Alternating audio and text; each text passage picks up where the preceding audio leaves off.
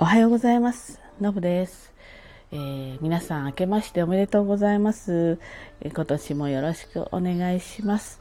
え今日はですね、私がまあ毎年必ず作るおせち料理についてね、お話ししたいと思います。去年もお話ししたかもしれないですね。えっと私はですね、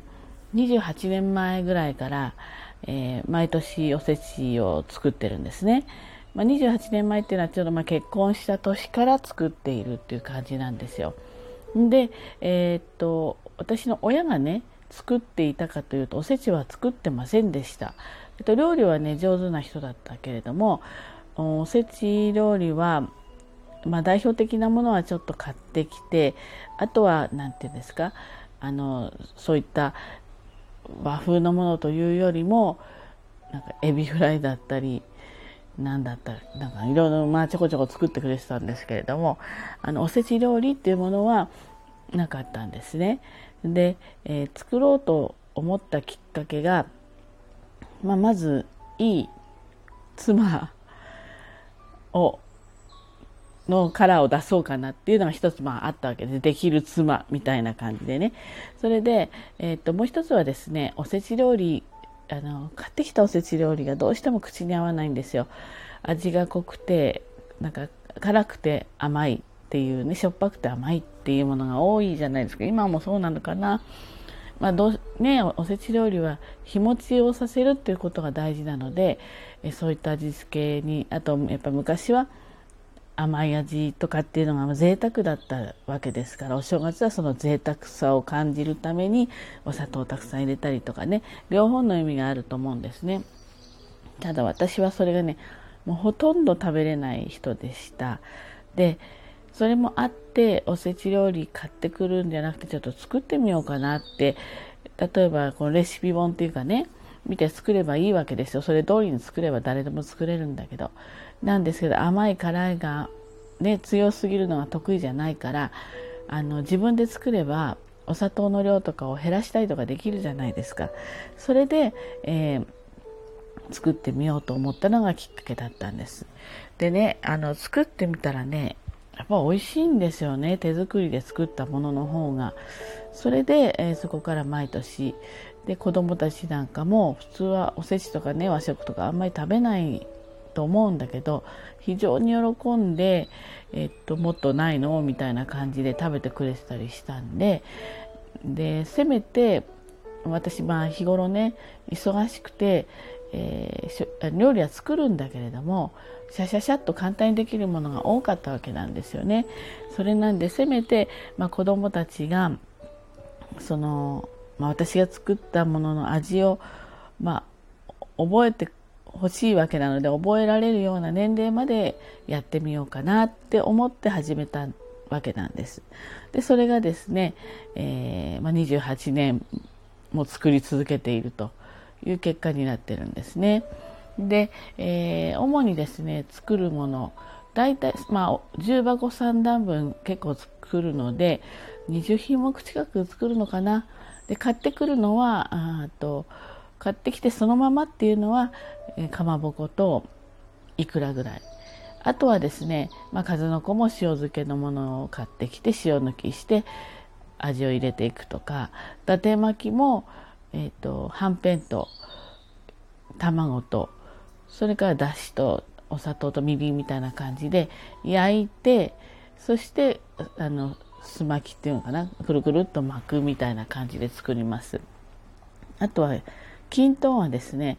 栗きんとんはちょっと甘くなってしまうのであの中にりんごを入れてますねりんごを煮たのをちょっとりんごをですねこうワイン白ワインぐらいで、えー、煮て砂糖入れないですであとさつまいもをあに、まあ、お砂糖を少し入れてしかあの本当はね綺麗に作るためには結構お砂糖を入れるとこう照りが出るんですよね。なんですけれどもそれはあんまり甘いのは食べれないのでお砂糖少なめにしてそんなに見栄えはすごく綺麗じゃないんだけれどもりんご均等にしてさっぱり食べれるようにしています。で実は今年ねあの少しりんごのリキュールみたいなのが結構前のやつが残っていて捨てようと思ったんですよ年末ちょっと片付けてる時に。であそうだこれちょっと何かに使えるかもなと思ってそれでえこ今年はりんごを煮るのにそれを使ってみたんですね。そしたらばちょっとまた風味があって香りが良くて、えー、美味しいりんごきんとんができました、えー、それからですねえっ、とちょっと純不動でいくとえっ、とごぼうを煮て牛肉で巻いて焼いたやつとか八幡巻きっていうのかな。だったりあと高野豆腐の中に肉を詰めて煮るんですけれどもその肉は、えっと、鶏のひき肉に刻んだきくらげとか人参絹さやれんこんみたいな刻んだやつを入れてよく練ったものを中に詰めてそれで、えっと、だしとちょっと甘みのあるだしで、えー、煮るんですよね。でこれも美味しいんですよね。それからぶりの、えー、照り煮みたいなやつ、えーと、ぶりに片栗粉を薄くまぶしてしっかり焼き目つけてで醤油みりん酒砂糖みたいなタレにつけてでちょっとつけ焼きみたいな感じです。ちょっととろみが出るんですね。あの片栗粉をまぶしてるからね。だったりとかあとレンコンをこう花形にしてあのお酢と出してさっと火だけ入れて花れんこんだったり、まあ、ナマスもね作ります。ナマスはもう作り方皆さん一緒ですよね。それとあの白身魚のき黄身、えっと、卵の黄身と味噌を混ぜたやつをちょっと塗って焼くやつがあるんですね。それも美味しく作っています。あと煮物ね。煮物は大根大根じゃない、えっと、ごぼうと人参とこんにゃくと鶏肉みたいな感じ。あと干し椎茸か。椎茸ね。これで煮物を作ってであのそれはあのもちろん銃にも入れるんだけれどもちょっとあのお雑煮の方にも使ったりします。利用しちゃったりする。あとはこんにゃくこうくるくるっとこう結んだような形にしたものと、えー、干し椎茸の丸くて綺麗なやつでどんこの綺麗にこうこう煮つけるんですけどこういったもの。それから何があったかな？あえー、っとそれから鶏肉にえー、っと人参を人参とインゲンを入れたものを鶏肉で巻いてで周りをガーって焼いてでオレンジソースにちょっとオレンジジュースとバターと塩コショウとっていう感じで周りをこうちょっと照りつけるんですよね。ちょっとこうオレンジの風味がして、えーと、美味しくなるんですよ。でそういったものをああと黒豆ね。黒豆は前日の夜から、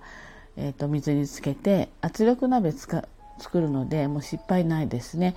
あのふっくらさせてから一回水をあのまあえっ、ー、とぬるくなるまでちゃんと自然に待ってお水を全部捨ててそしてあのお砂糖とお水でこうちょっと水飴までいかないんだけどそういったものを作ってであのお豆を浸す。そちらも冷めてからね。あの冷めないうちに何かやってしまうと豆あのシワになっちゃうんですよ。